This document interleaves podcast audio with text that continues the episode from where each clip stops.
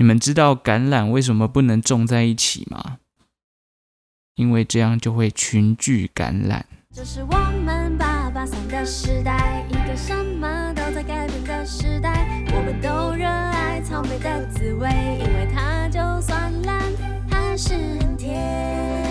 Hello，大家好，欢迎收听巴林草莓。哎，这一拜又换拍拍我来主持啦。这个疫情没想到又在百般无奈之下，继续延长成第三级警戒了。这一次要一路来到六月二十八日，连我的生日都赔进去了。我原本生日那一天已经订好要去吃一间烧肉，不夸张，那间烧肉真的很难订。我记得我那时候是五月初的时候在看的吧，开放定位的时间还没有到六月底。因为我还蛮早看的，可是就一直没有办法预定到生日那一天。然后随着日子一天一天的过去，我就在推算说，诶，哪一天的时候我可以订到我生日那一天？终于到了开放预定的那一天哦，因为生日刚好是礼拜五，我想说就呃定一个晚上吃饭的时间这样子。我记得我是开放预定的隔天早上就去看了，没有想到。晚上这个六点多的这个吃饭时间已经满了，就一个晚上就全满了。他几乎每天晚上吃饭的时间预定都爆满，到底到底是有多好吃？不过说真的，它的价格跟 CP 值我感觉是蛮高的啦。只能等拍拍哪天真的有吃到这间烧肉之后，然后疫情真的解封了，我去吃吃看哦，再来跟大家分享。暂时就不先跟大家透露，我怕大家会来跟我抢，你知道吗？因为越来越抢不到这个定位，就很麻烦。天还要上学，最骄傲的是好有分类，只有一个人特别成为。当然，这一次的延长最受影响的就是端午连假啦，因为端午连假也没有了嘛。今年这个端午是六月十四号。老实说，我以前最期待的连假就是端午节，因为我个人非常喜欢吃粽子。那回这个端午节基本上也会返乡，然后回台中的话，基本上每天至少一餐会吃到粽子，吃到我自己会怕这样。那我个人呢，吃粽子哦是南部粽派的，但是我现在身处在台北，台北比较少南部粽啊，大部分只有油饭可以选择。原本可能还是会期待这个六月十四号之前就可以解封哦，所以端午连假的返乡潮还是一直存在着，因为很多人好像都先预定了那个端午节要回家嘛，直到这礼拜又再次宣布延长，那就出现那个退票潮。可是啊，我自己觉得，就算好六月十四号解封了，他真的也不会说疫情在那一瞬间就戛然而止，这应该不可能嘛，所以还是得小心哦。毕竟国外也是有出现过这种解封，然后又爆发第二次的那种惨痛经验，希望台湾不要发生啦。说真的、哦，第三级警戒这个时限已经悄悄的来到维持一个月以上的状态了。我相信很多人都会开始慢慢受不了。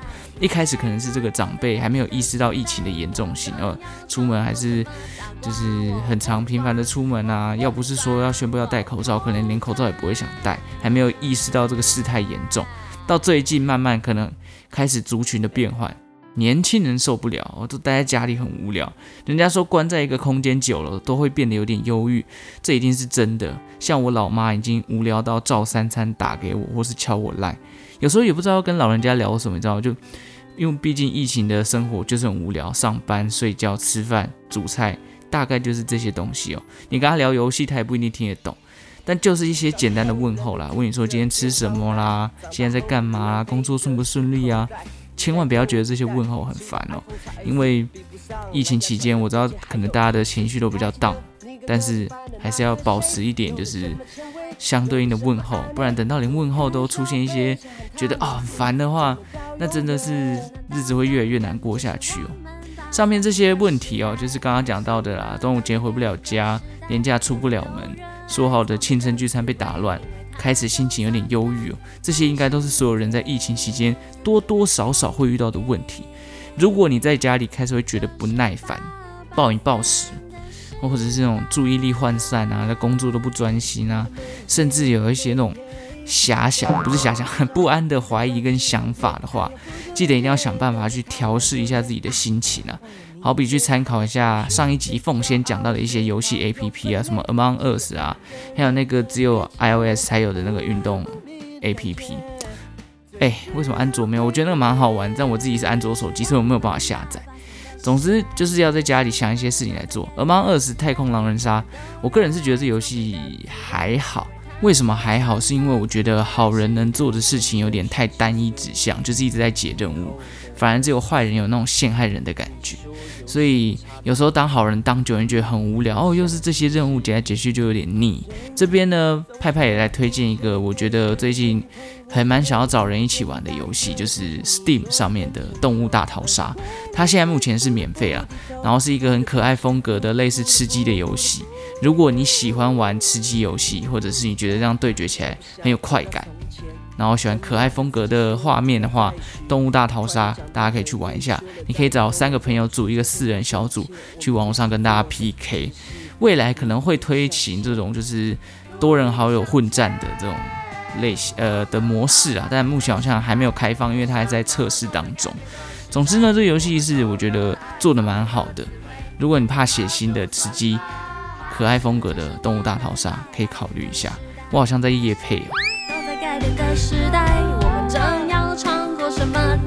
好了，除了运动、打打游戏之外，还可以做什么？我觉得研发料理也不错。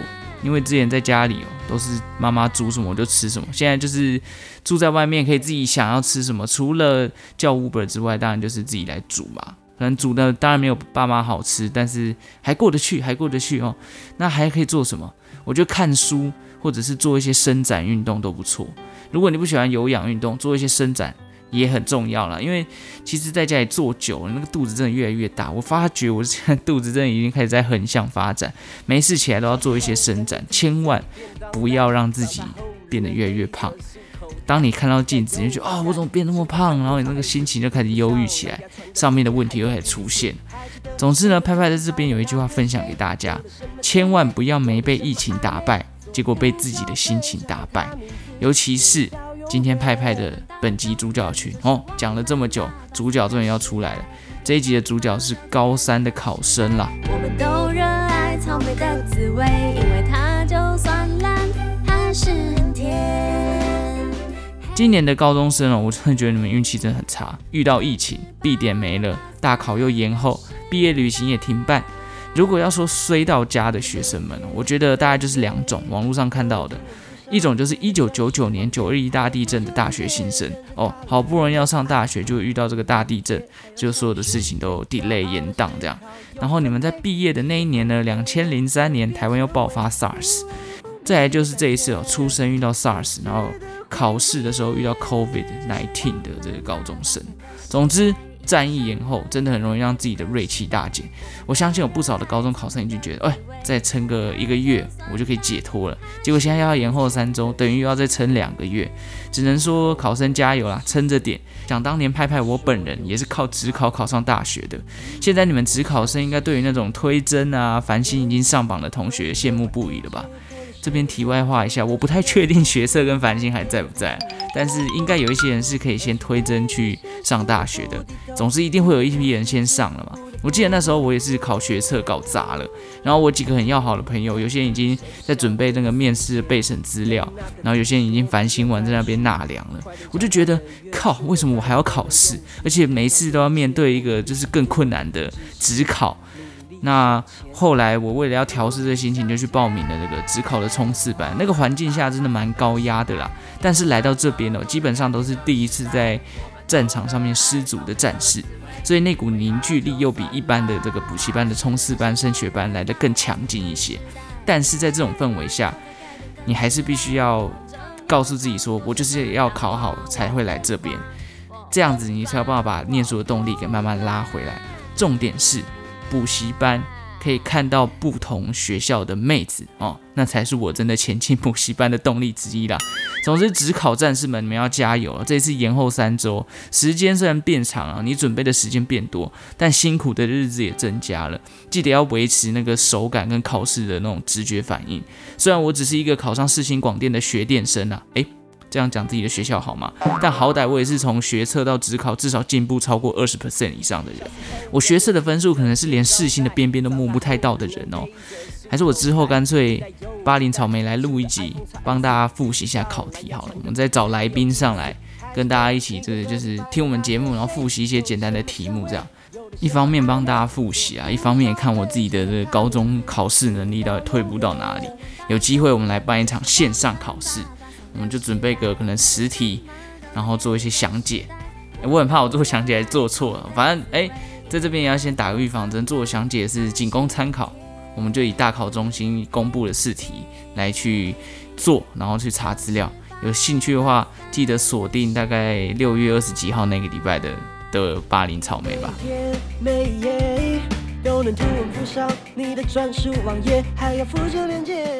好了，我们不要再来讲考试，我怕高中生听到这句想说，看我都已经在准备考试，还要给我那么大压力，好不容易点进来你们节目，然后听到这些东西，我们来聊一点仪式感的东西好了。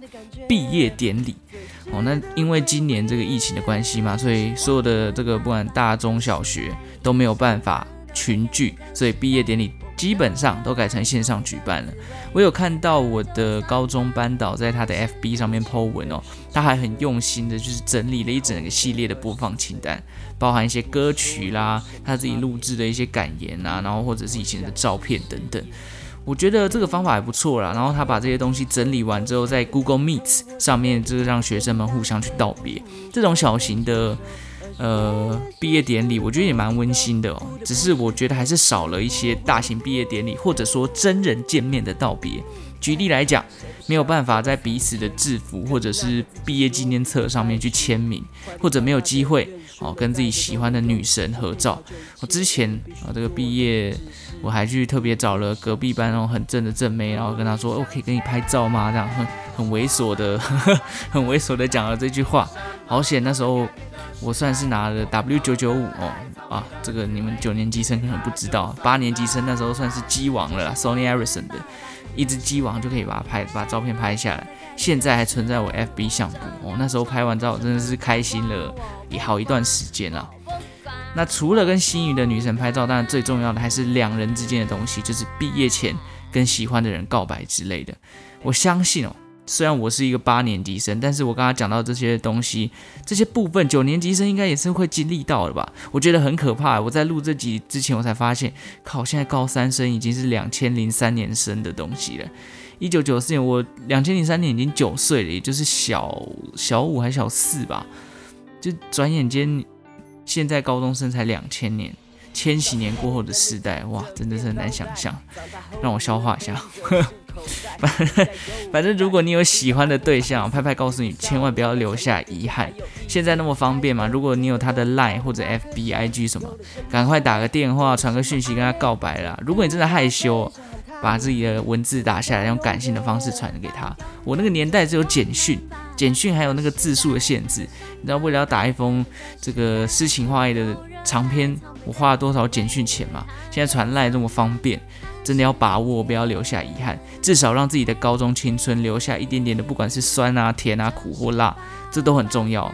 不然你以后高中毕业跟大学的人聊天，你会发现你讲不出东西，很难去阐述你自己的故事，你就觉得少了一少了一味。这个部分其实应该要来让凤仙来讲的，为什么？因为我记得他的高中生活啊、青春这方面也是颇为精彩的，至少一定比我的有趣。为什么我那么强调不要留下遗憾？因为我个人呢，就是在高中时期有太多的遗憾，才在这边呢，以一个离开高中超过十年的身份，奉劝所有的高三生，把握时机啊，不要把考试这件事情摆在第一顺位，就遗忘了其他青春的部分呢。虽然 B 点好像也已经过了啦，但还是要知道，限制你表达爱的永远不是距离，而是你那犹豫不决的心。总是缅怀一切过了十个年头，我想人一定会变淡，变得不是你说的更成熟，而是为了现实不得不。好了，灌完你们这些高中生心灵鸡汤之后呢，我们最后来分享一个，呃，派派在网络上看到的一些。蛮有创意的毕业典礼，因为这个疫情之下呢，其实也催生了蛮多特殊仪式感的一些毕典加上现在科技这么进步哦，有学校是直接用 AR 的方式，让学生可以在照片上面合成自己在礼堂拍摄毕业照的画面，也有老师做 RPG 游戏还原毕业典礼现场，干真是超屌。二零二一年的台湾才真正开始感受到台嗯这个二零二零年国外的防疫生活，所以今天呢，我们来分享。国外三个很酷的毕业典礼形式。第一个是位在美国的亚利桑那州的一所联合高中，他们的毕业典礼呢是找来了赛车，然后在亚利桑那州的凤凰赛道，让毕业生跟他的家人一同坐在赛车里面，然后赛车就会缓缓的开。经过看板上的时候，就会秀出毕业快乐的照片啊，跟影片等等。最后在终点站前，赛车会加速越过终点站，象征往未来前进的感觉。嗯，我觉得这种必点哦，如果是常规的，我也非常可以。我这辈子也没有坐过赛车啦，更不要说是在赛道里面开车的感觉。我这辈子跟赛车最有关系的应该是卡丁车吧，哦，或者是碰碰车，小时候夜市玩的那种碰碰车。所以如果能坐在赛车里面参加毕业典礼，我感觉真的超有趣的。不过有一个疑问，就是派派觉得这个防疫的程度是不是不足呢？哦，我就先保持怀疑啦。不过仪式感倒是真的蛮出来，很有那种继续往未来前进的象征意义。搭着赛车，然后开向直线哦，很棒。搞不好有人甚至就哎开完说，我决定要当赛车手，也不一定呢。第二个是美国麻州地区的高中啊，那由于美国的地很大嘛，所以有很多的汽车电影院。汽车电影院就顾名思义，就是你自己坐在车子里面，然后欣赏户外投影的戏院。所以开放空间相对起来，这个染疫的风险就降低了很多。加上你又全程待在车里就可以了，相对起来更安全。那这所高中呢，他们就租下了当地的一个汽车电影院，然后举办了一场结合毕业师生祝贺词还有社团表演的响宴，基本上就是投影幕，但是在户外的感觉。那汽车电影院这个设施哦，在国外似乎蛮盛行的，因为地很大嘛，没什么好盖，就盖这种东西。去年台湾的新北市跟桃园市好像也有引进类似的设施啦。但我觉得，因为台湾光是停车位就真的是有够难找了，要在这边打造一个这样的空间，我觉得成本效益也不太高。人家汽车电影院旁边可能有很多风景可以参考，比如说沙漠啊之类的。但台湾可能一转头又看到一堆高楼大厦或老公寓，觉得不进电影院看电影好像有点为什么的感觉，就有一点唐突啦。但去年好像这个汽车电影院也真的蛮盛行的，因为它也也算是疫情想要看电影的一种解决方案吧。谁知道呢？搞不好未来它会成为一个主流。跟那个自己说不要再许。快点长大的愿，说了再多最后一个，我觉得这个毕业典礼很传统啦，但是我觉得是最用心的一个。它是在阿拉斯加的安克雷奇这座城市。安克雷奇是当地最大的一个城市哦。这里所有的学校呢，都会准备毕业演讲的影片，大概六十分钟，然后播完之后呢，就会放到 YouTube 上面给毕业生去 review。这个听起来其实蛮 boring 的，我不相信每个人会记得自己毕业的时候，校长或者是毕业生代表他在台上到底讲了什么，大概就是讲那些东西嘛，你也记不起来他到底有没有说什么有趣的梗。但是最屌的是。在安克雷奇这座城市里面，有一所当地的高中，他们会针对每一位即将毕业的高年级生，准备专属于他的毕业礼盒，而且收到礼盒的人呢，里面都会附上一张校长亲笔写下的祝贺信。当然，这个内容从何而来，我觉得绝对不会是校长自己一个人想的啦。但是，总之呢，在国外这个疫情最严峻的时刻，你收到这样的就是亲笔写信的礼物，我觉得很暖啊。你是一种会觉得。就是会有一种，哎，我自己被重视，我我自己被重视到的感觉。这件事情除了让毕业生会有一种啊，我即将要毕业要离开这个学校的不舍感之外，同时也会为学校在乎学生这件事情而加分。那以上就是三个国外的毕业典礼啦。其实台湾哦，台南某国小的 RPG，我觉得这也是很有用心的创意。因为国小的确很多男生喜欢玩 RPG 制作大师做出来的小游戏，当然它不是用 RPG 制作大师做出来的，但 RPG 真的是我们小时候很多人会去接触到的一种游戏类型。透过游戏的方式记录自己毕业典礼，我觉得很多人会很少有这种体验啊。我猜很多毕业生可能还是难免会有一些沮丧，就是觉得毕业典礼跟自己想象的这个情境前截然不同。但如果你有收到老师诚心的祝福，或者是同学之间互相道别的过程，我想那也就是属于你自己最最私密、最个人的毕业时刻了。多年以后，等到大家在讨论自己当年高中生活的时候，我相信毕业典礼还有疫情，绝对会是你们这一届。最重要的话题之一。大家可能会分享哦，我之前高中的毕业典礼是怎么办的，或者是我在高中毕业典礼视讯上面直接跟我们班上的女同学告白等等的，这都会是一个很美好的一个回忆。那派派在这边呢，也祝福所有高中生啊，鹏程万里，毕业快乐，考试要加油。当然，也要跟所有的职考战士们说声辛苦了，加油，再多撑一点时间吧。最后也提醒大家，还是要重视好防疫啊，不然再不重视好，搞不好又继续延长你们更痛苦。年轻人也不要冲动啊。哦，忍着点。虽然我自己也有一点动摇了啊，有时候真的会有一点想要出门的冲动，恨不得把家里的东西吃完，然后赶快再找个理由去全年采买。但是为了你我的安全哦，Stay at home and stay safe，好不好？下礼拜奉献就交给你喽巴林草莓我们下次再见拜拜。时代一个什么都改变的时代我们都热爱草莓的滋味因为它就算啦还是